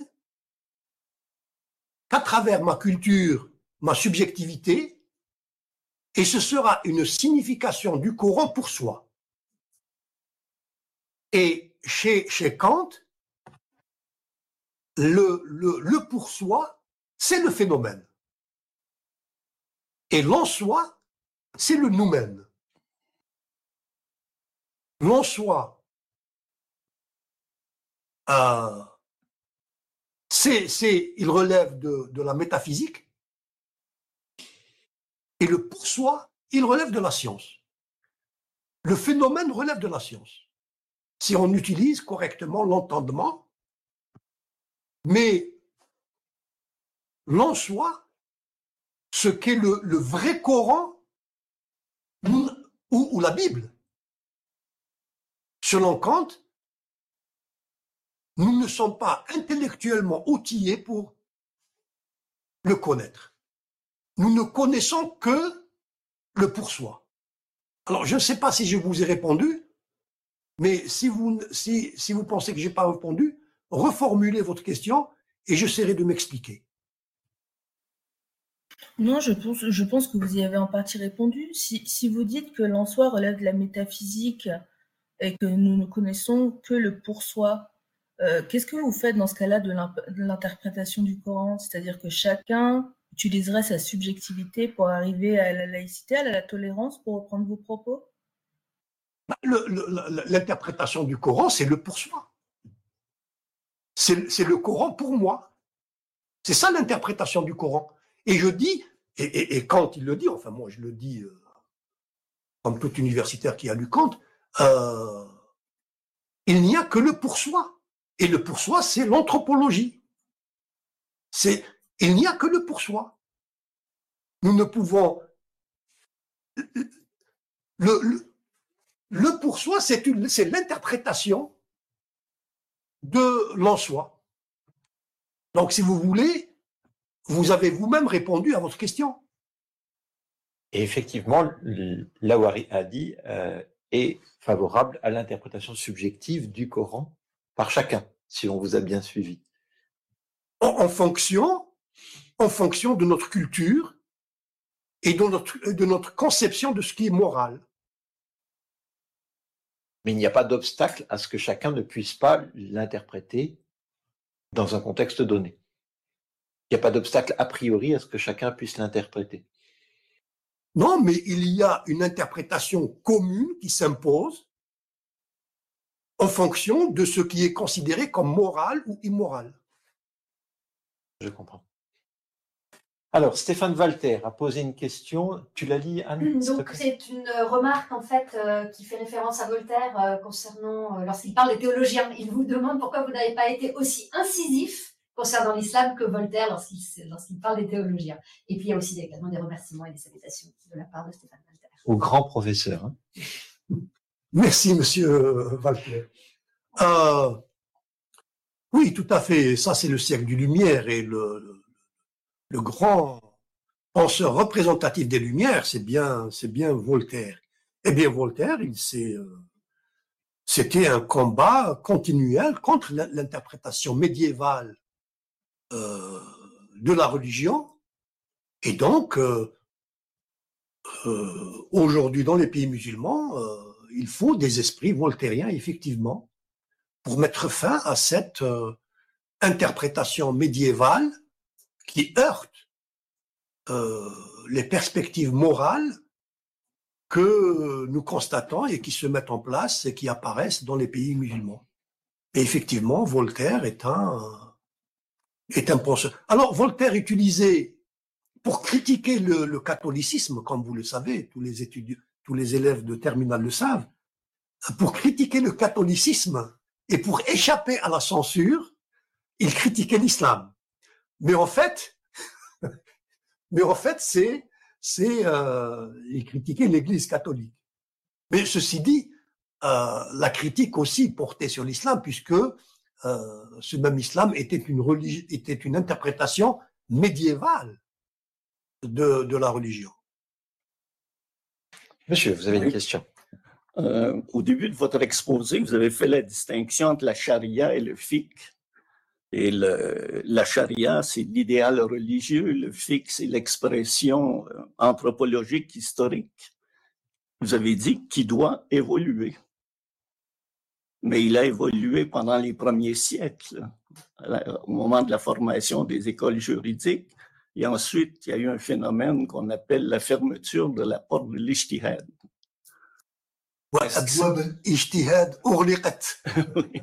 Mais à ce moment-là, il me semble, c'est le triomphe des théologiens. Bien sûr. Le droit est sclérosé. Bien sûr, c'est eux qui ont... mais ça explique, me semble-t-il, l'échec d'Averroès. Éventuellement l'échec de Abdou. Oui. Ça explique le, blocage de la société et finalement le triomphe du colonialisme qui intervient dans une société socialement bloquée. Bien sûr, intellectuellement bloqué. Intellectuellement bloqué. Bien sûr. Oui, non, mais le...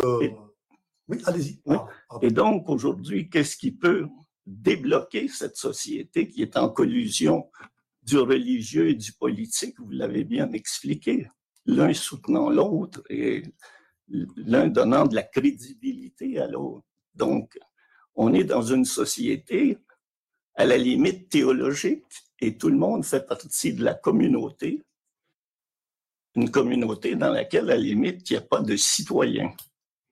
Il n'y a que des membres de la communauté.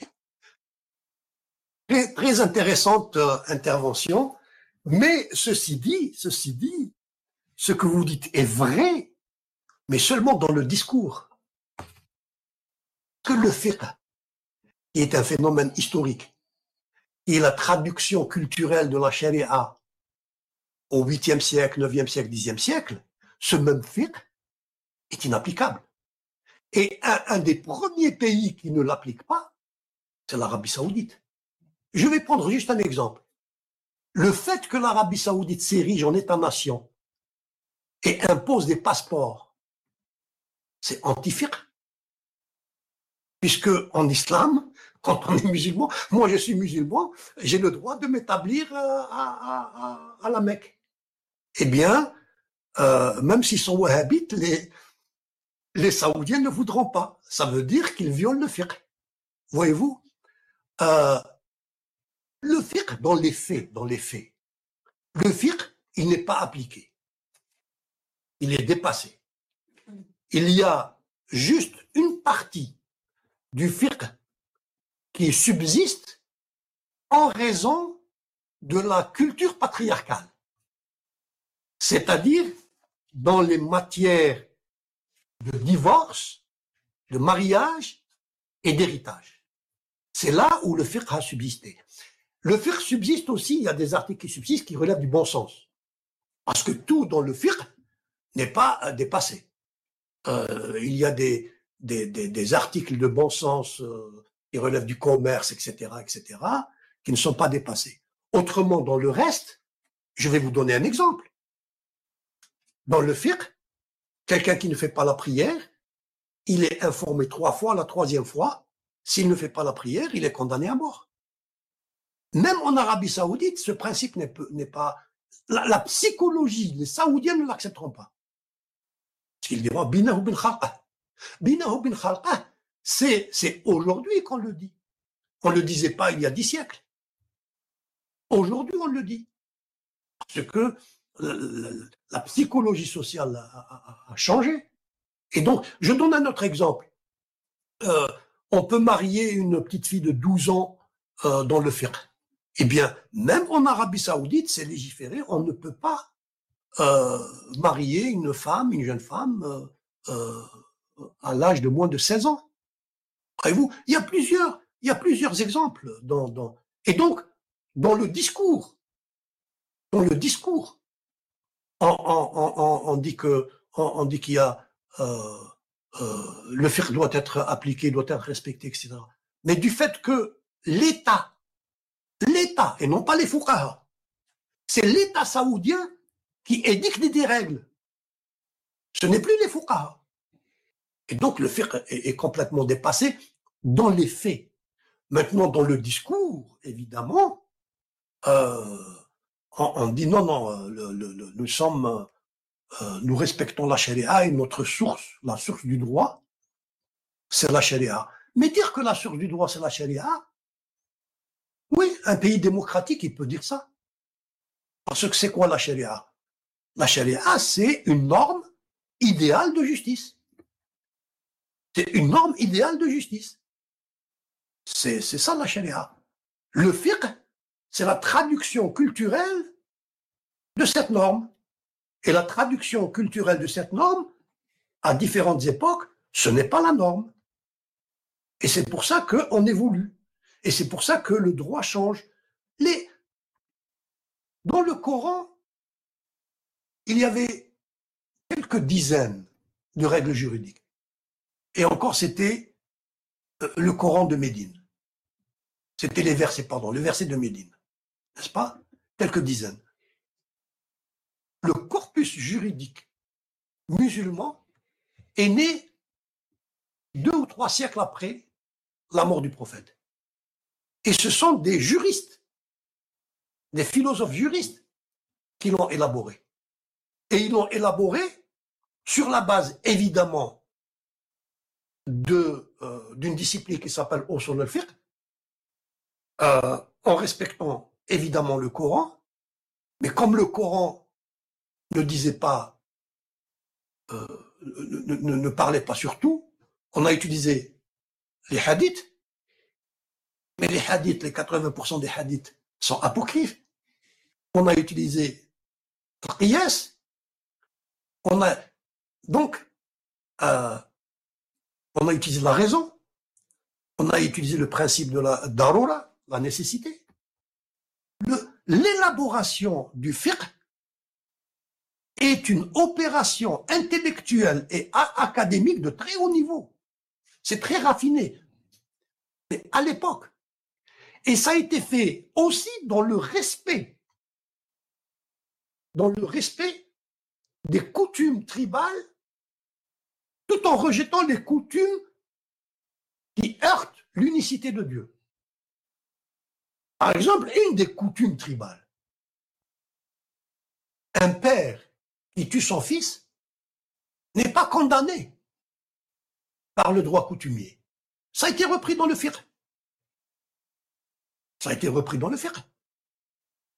Mais aujourd'hui, même en Arabie Saoudite, un père qui, tue son fils, il va en prison. Voyez-vous? Vous savez, j'ai lu, j'ai lu pas mal de penseurs musulmans, de Fouqara, etc., pour écrire ce livre. J'ai été frappé par le fait que les, les les penseurs musulmans, les islamistes, tous ceux qui se disent nous connaissons l'islam, ils font la confusion entre sharia et fiqh. Ils ne savent pas la différence entre sharia et fiqh. Non seulement ils font la confusion, mais le grand imam Abdel Mahmoud, à la fin des années 70, il dit Sharia, c'est tout ce qu'il y a dans les manuels de fiqh. Donc c'est assumé. C'est non, c'est par ignorance. C'est complètement. Enfin, je veux bien que le grand imam soit ignorant. Non, non, il ignore la différence. Il, il, choisit, il choisit, il choisit de dire que c'est ça. non, mais il faut pas aussi les sacraliser. Ah, mais je ne les sacralise pas. Je, moi, je suis historien. il est, il est, il est. Je, je prends ce que quelqu'un dit. Hein. Oui, oui, non, non, mais il ne sait pas la différence entre charia et fiqh. Euh, merci. Est-ce qu'il y a, on prend encore une question? question? plus lever. Alors, je vous en pose une euh, qui est euh, liée à, à, votre perspective justement euh, d'utiliser l'apport de Kant pour participer à une réflexion générale au sein de, de, de l'islam. il ne me semble pas dans votre ouvrage que vous évoquiez Sadek Jalal al-Azm. Si. Ah, pardon. Donc, et notamment Nakt el-Fikr Dini, qui, donc, qui a euh, participé aussi, lui en disant je suis à l'extérieur, puisque se, se proclamait comme l'athée du monde arabe, l'athée officiel du monde arabe. Euh, mais donc euh, voilà, donc vous vous inscrivez dans cette continuité un peu? Mais, mais ce qu'il faut savoir, c'est que la thèse de doctorat soutenue à Oxford par Saad Aram porte sur Kant. Oui, oui, oui. C'est pour ça que je. Et, et, et, non, mais je le cite. Ah, D'accord. Je le cite. Ah, mais euh, je pense que Sadaq al-Azam est, est, arrivé un peu trop tôt dans le débat, les années 60, euh, 70. Aujourd'hui, il aurait eu beaucoup plus de euh, d'influence, euh, au même titre que Shahrour ou que euh, Abu Zaid ou que c'est un précurseur. Mais il a un débat public qu'on retrouve sur YouTube avec oui justement. Donc, oui. on, a un vrai, on a un vrai affrontement. Et dans, dans le. Hein. Oui, oui, oui, oui exactement. Oui, oui, à la fin des années 80. Merci beaucoup, Lawari dit. Merci pour cet euh, échange très, très intéressant. Merci à vous qui avez participé à cet atelier. Nous nous retrouverons pour un prochain atelier le mois prochain, mais